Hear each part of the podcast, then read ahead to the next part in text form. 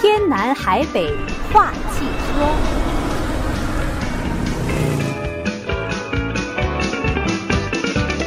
听众朋友好，欢迎来到天南海北话汽车节目，我是东伟，我是李进，我们这次又回到星期一了哈，又是李进的汽车节目。呃，我们这个周末刚刚经历了一个大风大雨哈，我跟李进也都正好在外面，这个经历了。呃，今天我们先谈一谈这个大风大雨中，我们应该注意点什么，好吧？哎，那那肯定啊，东伟。呃，其实我在昨天也是从外地啊开车赶回湾区哈，呃，就是很有意思，在一开始在外地开的时候还不觉得这个，而且我觉得哎，好像这雨已经过去了，怎么知道回到湾区附近啊，特别是在南湾那个地方，噼里啪啦的这个简直是倾盆大雨。而且我发现很多交通灯都都都都断电了，很有意思。有的地方交通灯就是黑的哈，那就你可以看得出来，有的呃司机是比较谨慎。假如当这个交通灯没电的时候呢，就当做自动的当做有一个 stop sign，对，这样四四面的 stop sign，对。对，但是有的司机呢也就照走，直接肯定很危险啊，其实。哎，那个那。你觉得这个呃大风大雨中呢，我们应该主要注意几个方面呀？就是说这个作用啊不少呀。呃对，其实呢，咱们每到冬天啊，一定会有一个机会，就跟听众朋友分享一下，在呃这种呃下雨呃特别是下暴雨的时候啊，这种呃开车的一些怎么说小的贴士吧，小经验啊。这种谈不上什么大经验。呃，首先呢，我觉得第一，我我感觉到就是说。假如您的这个呃汽车的雨刷，挡风玻璃的雨刷，嗯，呃已经是觉得平时刷起来已经不是很很很清楚的，有很多那个呃这是那种道道，就像刮痕那样子哈，啊、呃、一定要那就是有点老化了吧？对，因为一般雨刷呢其实是可以自己换的，因为大部分的雨刷它的和那个呃这个雨刷和那个。和那个雨刷臂啊之间的连接呢，呃，已经有几种标准啊，比如说日本车有日本的标准，德国车有德国的标准，但是呢，基本上美国车也有可能美国的标准，但是差不多三三种吧，不同的那种连接方式。你买一个雨刷的话呢，它都已经给你准备好了，就是说它那个锁扣那个地方，绝对你可以有一种是适合您的车，就这就那么简单哈。那你说换一个雨刷多少钱呢？自己换，最便宜的大概呃十，我看了一下啊，那天我去了一个那个汽车零件零件呃配件店哈，然后他那个呃雨刷呢最便宜的，就是他自己的牌子，差不多十五块钱啊。然后呢，你比如说名牌像 Rain X 啊、Bosch 啊、Trico 啊。啊，等等等呢，呃，就基本上那个价钱就可以从，比如说接近十八到二十块钱呢，到四五十块钱都有，OK。对，所以呢，你要在 Costco 有时候，你就开在 Costco 有时候也就十块钱左右。什么？在 Costco 的话，大概十块钱左右吧。啊，十块钱那个可能是最低价钱的，但是都没关系啊，啊。你这个它是十块钱一一支还是一对儿啊？一支。对呀，所以呢，就是说那个，呃，你换这个雨刷的时候呢，只要，呃，摸清楚是怎么把那个卡扣摁一下哈，然后你就可以把那个旧的雨刷给它脱开，从那个雨刷臂，然后呢，你再把那个新的雨刷呢，照着原来那个雨刷的那个卡扣的那个方向，呃，然后那么一套上去就行了。一下，对，啊，就是全过程呢，大概也就是几分钟。那你就有一个这个全新的雨刷啊。By the way，那个雨刷呢，啊、呃，我发现并不是新的雨刷就百分之百 OK 哈。为什么呢？我就发现，呃，就是我这个有有个经验，就是一对新的雨刷，它在呃，比如说从下到上的那个方向刷的非常干干净啊，crystal clear。然后它一刷回去的时候呢，哎，不知道怎么搞的。就在那个玻璃挡风玻璃上呢，有一层非常薄薄的一种好像雾状的那种哈，就那么一刷过去，这个雾就形成了。然后它一刷上来，那雾又没了。哦，是吗？我倒没发现这个。哎、对我只是那么提议，在这种情情况之下呢，我建议呢，哦，这这就是这雨刷这种东西，反正也是你也没办法，就是说我我不满意或者我我退回去还是怎么样，万一不行的话，就再买多一对不同的这个牌子的雨刷再试一试看看。嗯，贵也贵不了多少。对，这个雨刷器其实你就是一般个一两年你换一次嘛，你就看看你刷的只要不是特别那个。啊，对你保养好的话，by the way。这种雨刷也也是需要保养的。你怎么保养的话呢？就是定期哈，用一个这个怎么说呢？呃，定期用一个湿的这个这个 paper towel，嗯啊，或者是你用现在很 popular 的那种所谓的 wipe，对不对？disinfection wipe，你去把那个雨刷的，就是那个那个它那个橡胶那贴近玻璃那个橡胶的那那层 lip 那个地方哈。就轻轻的刷，就是把它清干净。因为呢，你不知不觉的，尤其是在夏天，咱们很少用雨刷嘛，对不对？嗯，它就会积了很多那那那种就是污垢的这种东西，呃，或者我们叫尘呐、尘土、尘埃啊，这样，反正就是说定期把它把它擦一下。OK，对，雨刷器其实在下雨的时候，那应该算是最重要的一个这个工具了哈。哎，这个。那除了这个雨刷器之外呢，还有其他的你觉得比较重要的？啊，你讲起雨刷器呢，第二就是、嗯、呃汽车用的洗涤剂了，对不对？那汽车的洗涤剂呢，其实有多种。我发现有的时候它那个洗涤剂呢，几几乎是没有什么洗涤的作用，你知道？太稀了、呃。就是我不知道它是太稀还是它根本这个功能不行。这个呢，真的是要靠呃大家自己就说。尝试过哪一种哈？就是你觉得哎，它洗起来特别的，就是它里面那个洗涤剂那个化学成分要够强才行，对不对？嗯。呃，不然的话呢，你洗了等于白洗。啊，那这种呢，我倒没有特殊的推荐，因为我用的那个牌子呢，啊，现在都已经很少见。我用的牌子叫一零二零 ten twenty。它一般像那种、啊、叫 twenty ten，讲错了。OK。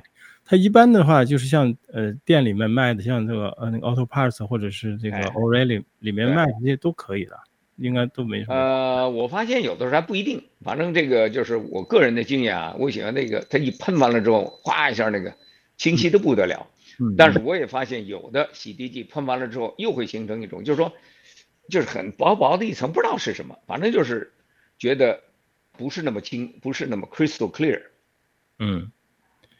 对，除了这个这个雨刷器、清洁剂，呃，下雨的时候还有什么地方需要注意的？或者说下雨之前我们需要注意的？呀，你这个咱们进一步就说啊，咱咱咱们这今天就从头说到尾了。嗯，你这个清洁剂或者叫洗涤剂的，呃，它的那个呃喷的那个力量和你的水那个水呃洗涤剂的那个水泵有关系哈。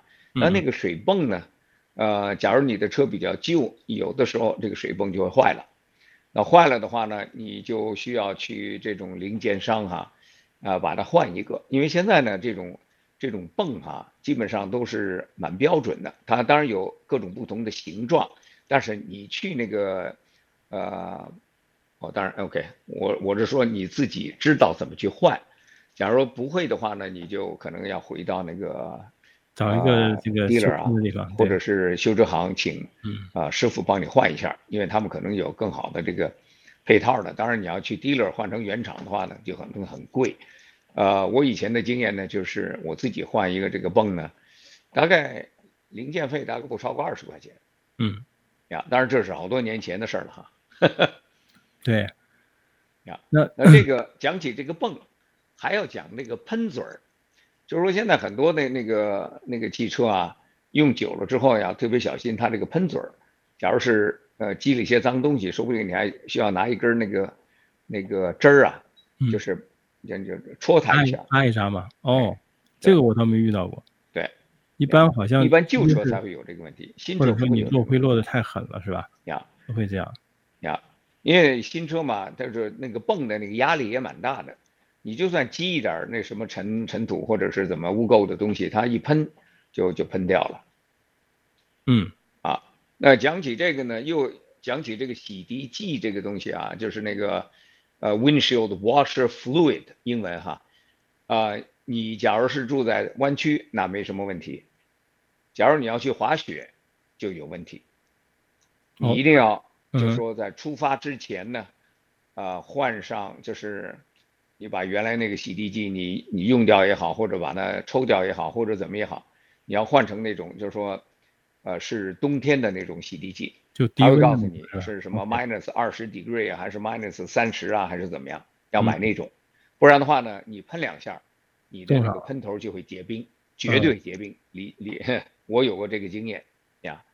那当然，现在有的呃豪华车呢，它那个洗涤剂的喷嘴儿哈，有加热器。哦，那这样会好很多呀。好的，那那个我们要不要先休息一下？嗯。天南海北话汽车。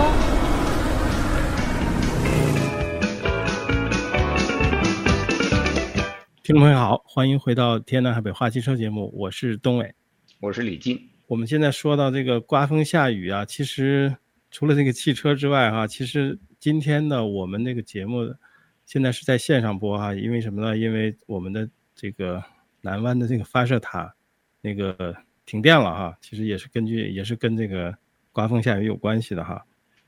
呃，大家如果是在线上收听呢，你们可以现在打电话八五嗯八八八二七五一六二八八八八二七五一六二八，因为现在很多人没有在车上呃听嘛，你要是问问题的话，很容易就是打进来哈。嗯，那好，李进，那我们继续哈。好。这个这个刮风下雨呢，就是除了这些刚才你讲到的这三个吧，一个是雨刷器，一个是这个呃清洁剂，还有这个。其他的你觉得还有其他的需要注意的吗？哦、其实讲你这个还真的，咱们可以讲半天。嗯，刚刚你你你不是提到了吗？咱们那个发射发射塔那块儿哈，嗯，断电了。嗯，你说这个一一遇到什么这个风吹，风吹草动，这个它那块就很容易断电。嗯、不知道哪棵树又倒了，等等等哈。这个 PG&E 呢，我觉得它那个呃，因为现在它也很受那种环保的这种。呃，团体的压力限制，嗯，就是说他不，你比如说我说你能不能把我这电线杆子改一改，嗯，啊，你给我来个来个埋在地下的行不行？你那么做的话，那就牵扯很多的这种要这个政府机构批准呐、啊，还要有这个 environmental group 要去 survey 啊，看看你挖这个会不会造成对什么什么野生动物什么等等等，嗯，就就做不了。那就是说呢，我们这个发射机呢，就一路都有这个问题，每年都会都会有很多次断电，啊，不是这个树倒了，就是刮风下雨，或者是啊松鼠这个啊跳跳到那个高压电那块儿，这总之就是就是很有意思啊。但是我就借这个机会啊，咱们顺便就说一下，啊，虽然和汽车没有关系，但是也和咱们以前多次提到过的新能源有关系哈。就说在假如你你比如说。东伟，咱们现在家里突然间断电了，怎么办？怎么办？那你当然睡觉吧。啊？就睡觉吧。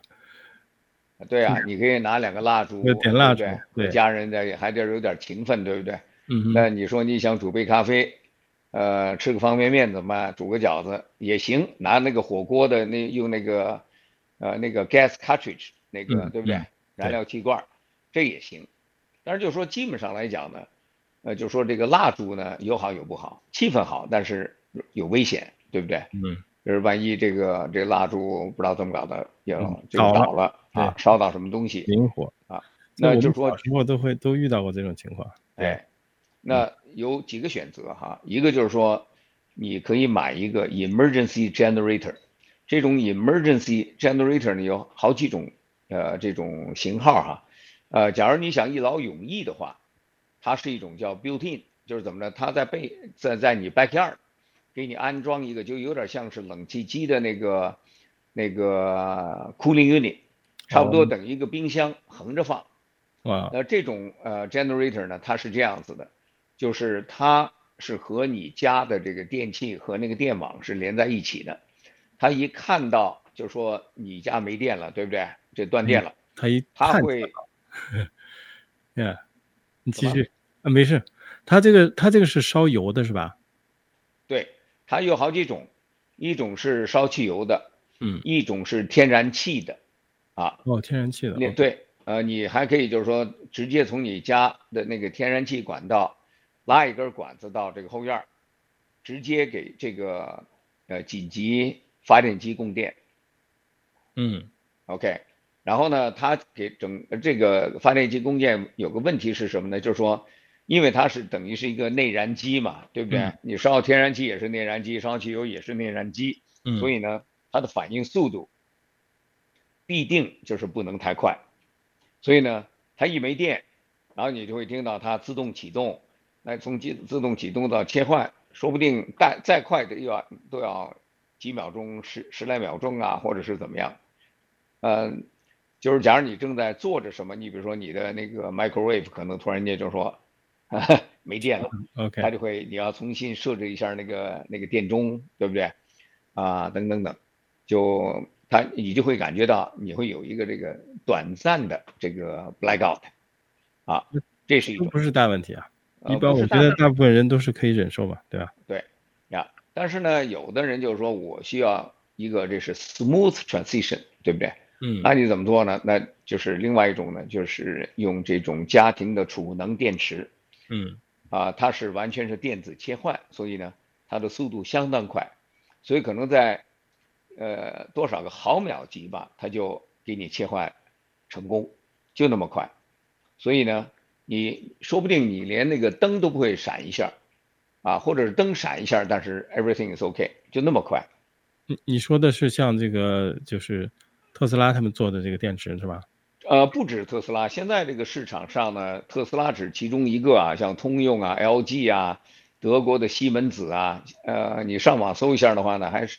呃，选择是越来越多，因为大家都意识到呢，啊、呃，因为这个清洁能源的问题，是一个就是说，呃，日益被人家提到议程表上哈，特别是清洁能源，像太阳能或者是那个风力发电哈，他们都需要这个这个储能设备，不然的话，你这个太阳一下山，对，没电了，对不对？你白天发那么多电，但是我晚上没电，我怎么办呢？所以一定要用这个储能电池。呃，能源储存系统把白天发的电给储存起来，就这样。那你现在这个就像这种呃，这种电池，它电池墙或者叫什么，它们的这个储存这个限度也是，就是这种 capacity 也是有限的嘛，对吧？它的容量也是有限的，所以它你要是家里用的话，它也是能用一两天吗？哦，这个那么说吧。你假如上网搜寻一下，他说平均美国的家庭每天的用电大概是多少呢？嗯、大概好像是二十度电吧，十几二十度电，嗯、十几到二十度电。嗯，好，那就是说呢，我们以前说好，比如说你买一个特斯拉那个 Powerwall，它大概是十三度电。嗯，就用可以用大半天是吧？那个。哎，对啊，但是问题是你白天不用开灯嘛，对不对？就说这意思哈，你晚上也不是整晚开灯，嗯，你只吃饭的那几个小时开灯，对不对？好，第二天呢，假设你还有太阳，就算有云都好了，你仍然可以，比如说通过太阳能发电。嗯，那你这就是一套东西都齐了。哎，对，是，确实是这样。而且我这次呢去了一下那个中古的那个地那个地方，我看很多那个新的这些这些呃房屋啊。这种住宅哈，呃，这个瓦顶上，呃，这个清一色的都有太阳能这个电板哈。我我现我觉得呢，这个已经是呃不可否认的事实了，就是所有的这个新的建筑物哈，他们都是有这种需呃，就是法律上的这个要求和它实际带来的好处。OK，在这个情况之下呢，所以就呃。你假如再加上太阳能和这个，呃，家庭储能系统的话呢，你就可以说立于不败之地了吧，对不对？Okay. 好，那我们再说回这个汽车哈，就是这个，像是你现在讲到这个，就是跟家庭这个能源有关系的。我们再说回汽车，就是在这个大风大雨的情况下，除了这个，像是这个呃雨刷器啊，包括这个喷嘴啊等等啊，还有其他地方我们需要。特别注意的吗？或者说我们在车里需要准备一些什么工具，以防这种一个应急的这种呃情况吗？呃，工具呢，这种东西呢，其实说老实话，你放了工具，你可能放一两年你也用不到，对不对？嗯。啊，问题你放什么地方？你说我我平时我这个行李箱反正也不用，我就放一堆放一堆工具在那儿哈，啊，这是可以考虑的。但是呢，你其实最有可能的是什么？你爆胎了，对不对？嗯。你爆胎呢，你你要有这个能力，就是说自己把这个这个千斤顶啊，把这个车顶起来，然后把轮胎拿下来。啊，这是一点，但是呢，假如正在下大雨的时候，那你就在，那你就买一张卡就完了，买一个保险，就让保险公司过来 给你弄一下嘛。啊、没错，呃，东伟，你这样讲的也没错。你比如说，咱们我我是很强推荐那个车规啊，不是帮人家做广告，是因为我确实是享受了他多年的这个服务啊，我觉得他的服务还是令我最满意的哈。以前没有 GPS 的时候，咱们还。每隔一段时间去 Triple A 的 office 拿地图嘛，你现在都可以拿地图啊。对对，我但是呢，在 Mountain View 那边拿过好几张地图。对，但是问题是什么呢？就是说你可能就是说要等一段时间。你你说等一段试试吧？就是说你比如说我突然间爆胎了，或者是怎么样了啊？对对对。你打就是你，假如你是因为你那种情况，你还不是说打九一，因为你不是一个事故啊，对不对？你只是轮胎爆了，那你。呃，你要打有两个情况，一个打电话给 Triple A，另外你可以打电话给那个五幺幺啊，好像是，就是因为加州政府的那个它的那个高高速公路的那个拖车服务啊，对，那个很大很大那个拖车，对，啊，这都可以，这个可以考虑。但是那个五幺幺的那个拖车呢，我近年来好像比较少见哈，它比较贵，它比较贵，它拖一次大概可能要四百块钱左右，大概。呃，我以为五幺幺的那个是免费，它只是给你拖下公路。哦、对，他给你拖下那个高速，它是免费，但是你从那个高速上再往下走的话，这个要哦。那那个对，那连 Triple A 也不一定是免费啊。Triple A 呢，就是说看你的那个会员制啊。假如你是那个最最好的那种呢，他可以给你提供一次是拖一百多英里吧。OK，呃，对，它最高的是可能是两百英里啊，两百，一般是就是你你那个一一年一百块钱的，哎，大概是就是一百英里了。对，一百英里对我们来说够了，你从南湾坡到旧金山，旧金山过去都都没问题啊。你这才五十英里吧？是啊，没错。然后呢，一般都没问题。呃、对，在这个情况之下，你比如说你有什么紧急的情况啊，记者就是说有一个紧急道路服务的这种。我觉得是很好的一个投资吧，是吧，东伟？对，这个确实就是真的是叫保险，你知道吧？对，就是你在一个紧急状态下，你真是叫天天不应的时候，你打一个保险，保险公司的电话。我们不是真的不是给 Triple A 做广告啊，但确实我觉得很有很有用。是，对，嗯，那好吧，要不然我们先再休息一下，那么好的。天南海北话汽车。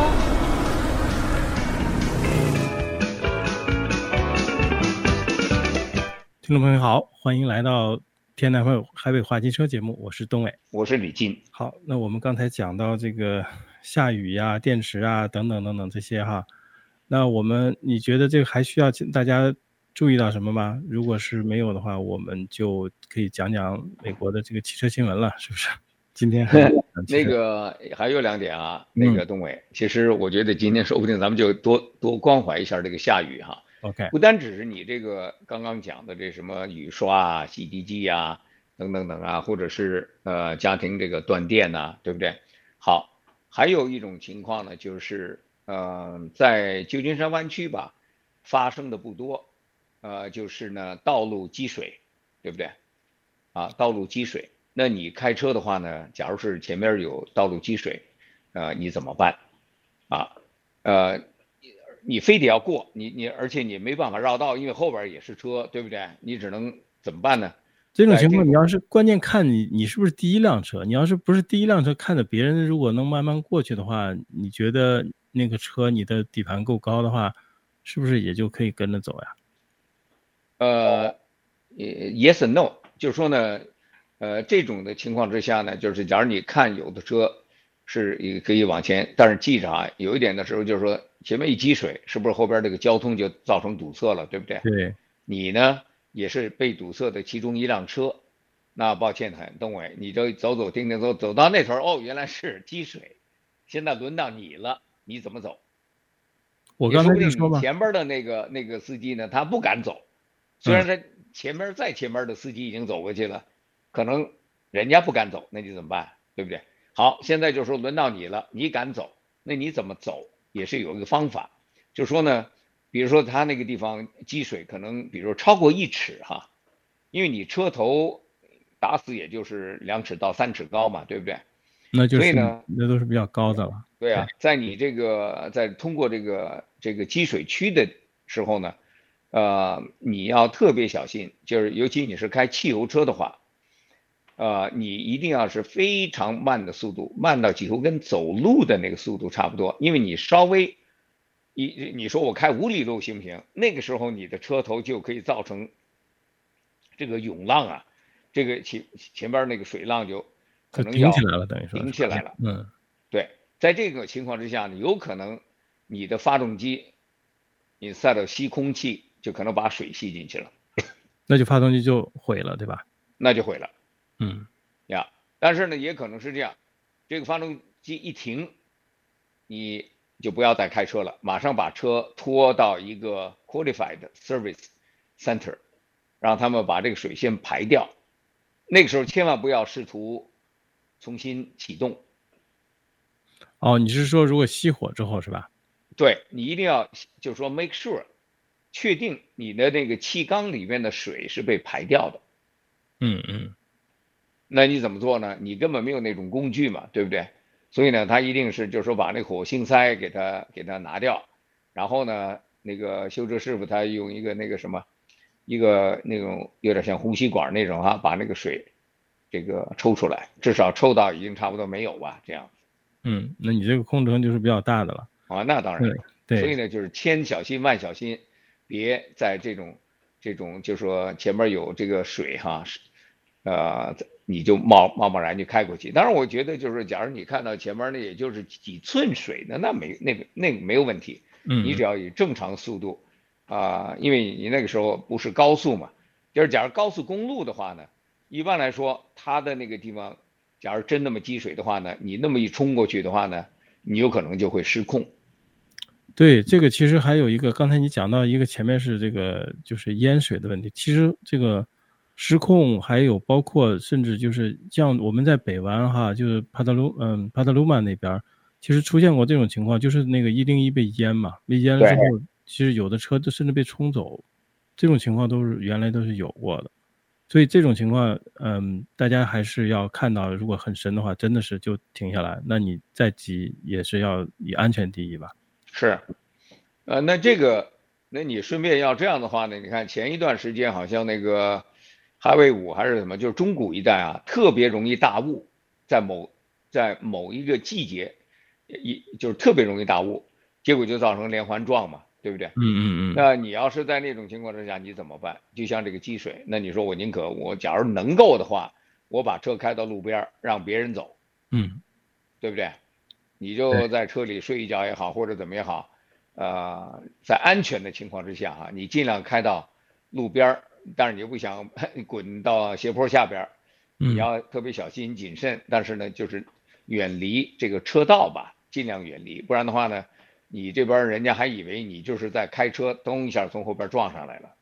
对，这种情况也会也是一个比较危险的时候。对，所以大家还是要注意，停车一定要停在那个路边，或者是停在一个，或者你把那个后面你车上有个什么东西，反光板呀，whatever 东西，或者甚至包括什么饮料瓶啊，你放的你后面大概几十米呃之后你放一个东西，然后大家要开过来的时候会注意，特别是晚上的时候，你要是有这个反光的话。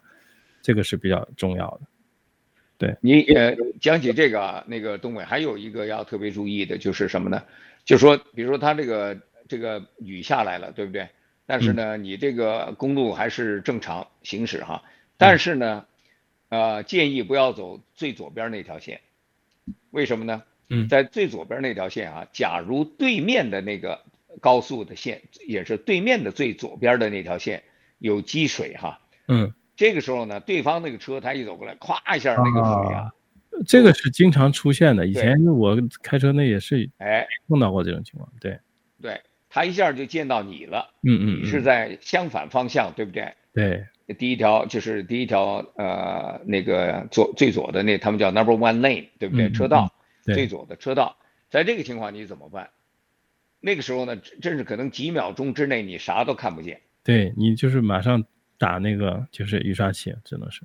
你你不是那时候你的雨刷已经在刷，只不过就是它咵一下那个那一下，你你你雨刷刷一下，也都要一两秒钟吧。就是在那一两秒钟的时候，你一定要保持镇定，你的手，你要你你就说，假如你正是在弯道的时候，你被人那么淋了一头的话，那就其实很麻烦。假如是直线还好说，你只要保持那个方向盘别抖动。啊，对，那那个时候你就是对，那时候你就低头，如果是这个就是这种分割线没有被这个淹住的时候。你就低头看那个远处的那个那个线，那个方向，你就沿着那条线走就行了。没有，那个时候你你整个视觉是没有的。我讲的是你还是有一个印象嘛？你知道、那个？对，你就是凭你印象了，对啊对对对，你记得你还是在直线嘛？所以我的我的意思就是说别，别别的手别抖动啊，对不对？对对呀，保持方向盘平稳，这个、冷静是非常重要的。是是，好吧，那那个。我们就是先休息一下，我们下面再开始讲那个美国的新闻吧。好，天南海北话汽车，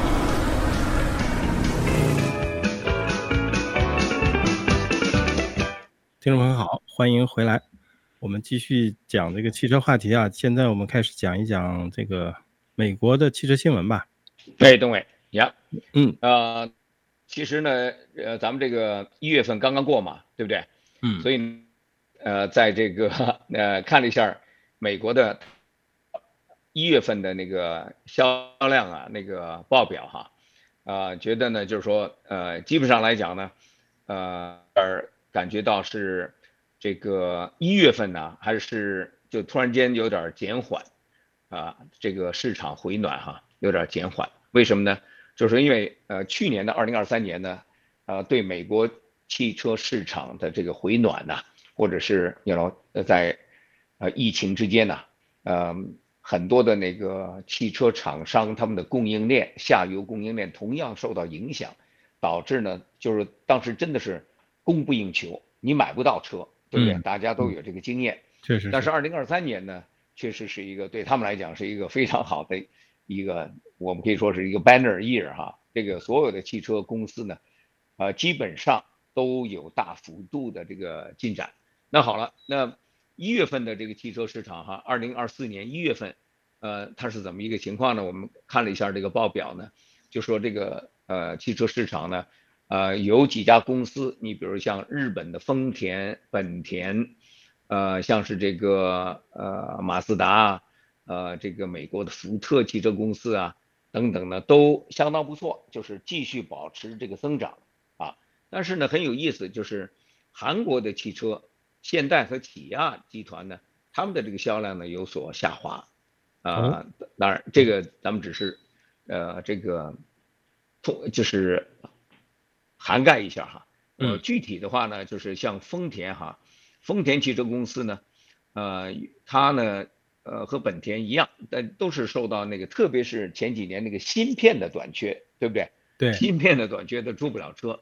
就是我发动机什么我都做好了，我就是没有那个电脑板，因为你没有那电脑，你那个发动机就是一块一块废铁嘛，对不对？嗯。好，但是呢，呃，在这个二零二三年呢，丰田呢就是大幅度增长，本田呢也呃就是说跟进，也是有很好的增长哈。那我们现在看了一下呢，一月份。丰田部门的这个销量增长了百分之二十六，非常不错，在美国市场是吧？哎，我们讲的是美国市场哈。那这个是同期吗？跟去年一月份比吗？呃，都是同比，对，呀、呃，然后呢，那个雷克萨斯呢增长了百分之十，嗯呀，呃，超过百分之十。然后呢，在一月份呢，还有个要消息很有意思，就是丰田汽车以六百辆的优势啊，超越了通用。重新返回到美国销量榜的这个榜首。OK，这个六百辆也是个很小的数字啊。对，但是不管怎么样，呃，就是在过去一年还是两年吧，通用汽车的销量超过了丰田。主要就是它那个供应链那个地方，因为毕竟是国内啊，就是掌握的稍微好一点。呃，但是呢，丰田和本田呢都是都是受到了供应链的影响，啊，然后他们就是原来那个市场的龙头老大的位置呢就被通用汽车取代了。嗯嗯呀，呃，这个比如说哈，咱们看那个丰田，它几乎所有的那个最畅销的车辆都得到了两位数的增长，呃，比如说 Corolla 增长了百分之三十六。哦，这么多啊！哎，Camry 是不是它是不是因为三十二？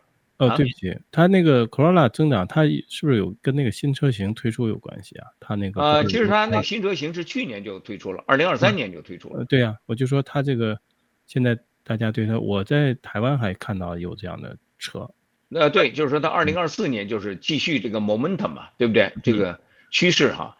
然后呢，它的这个 RAV4 增长了百分之五十五。哇啊！然后 Corolla Cross 这个车很有意思啊，就是用 Corolla 的那个底盘做了一个小的跨界车，你知道，增长了百分之七十。当然，它那个销量是可以从零开始。比较比较小哦，它这个 Cross 它没有在那个 Corolla 那个系列里面，它单独拿出来的哈，就是计算的时候。呃，它也算是一个型号吧。OK OK。然后呢，像那个 Forerunner 增长百分之二十七，呃，Tundra 那个 Pickup Truck 增加百分之四十九。我所以我说丰田。高 高兴死了，对，嗯，呀，但是呢，另一款畅销的这个皮卡就是 Tacoma，嗯，销量下滑了百分之五十四。它那个 Tundra 更大一些吗？对，Tundra 比 Tacoma 大一些。哦，OK，呀，那为什么这个 Tacoma 反而下降呢？据说呢，就是说它有一个那个呃，这架车呢已经是 end of 呃这个 current cycle。它在二零二四年了，就是今年，嗯，呃，晚间晚期呢，它会推出二零二五年的那个是全重新设计的，所以呢，就是可能很多买家就有点裹足不前吧，等着哈，先不买，我等一下，我看看那个新款怎么样吧。嗯，呀，那它这个增长的这个确实挺让人就是很这个不错哈，对呀，百分之四十几啊，这种百分之三十几，对。对，然后我们再看看本田吧。嗯，那本田呢也不错，他就说本田部门的销量已经连续十一个月哈同比的增长，然后呢，他那个本田的那个汽车的销量呢，呃有点儿呃喜忧参半，怎么说呢？你比如像那个 Accord 哈，这个以前咱们华人也都特别喜欢，对不对？Accord，呃下降了百分之十八，哇，这个下降的够多。对，但是呢，Civic 反而增长了百分之二十四，这样一来呢，它就等于。这个把那个本田的那个那个增长率呢有点抵消了，对不对？嗯呀，抵消了。那还好，它上个月呢那个 CRV 啊销量增长了百分之三十二，然后 HRV 呢混合动力车和那个 Accord 的混合动力车呢，呃也都呃就是有增长啊。HRV 呃销量的增增长了百分之四十九，这也不错哈，相当不错呀。so, 所以呢，但是本田呢现在。唯一的就是它 CRV 有那混合动力，Accord 有混合动力，呀，呃，它的一月份混合动力销量达到一万七千辆，这个对 Honda 来讲呢是一个历史的新高了。哦，OK，这 Honda 现这这两年表现的也不是特别好，前两年不是特别好，嗯，呀，所以这这样这个还算不错了。呀，对一月份来讲呢，还是还是对他们来讲还是蛮受鼓励的哈。嗯另外呢，我顺便讲一下那个 Subaru，Subaru 的那个销量呢，一月份呢才增长了百分之零点三，这几乎是打平了吧？打平哈，没怎么动。然后呢，Mazda 呢，在美国的那个交付量呢，呃，有比较好的增长哈，增长了百分之三十二。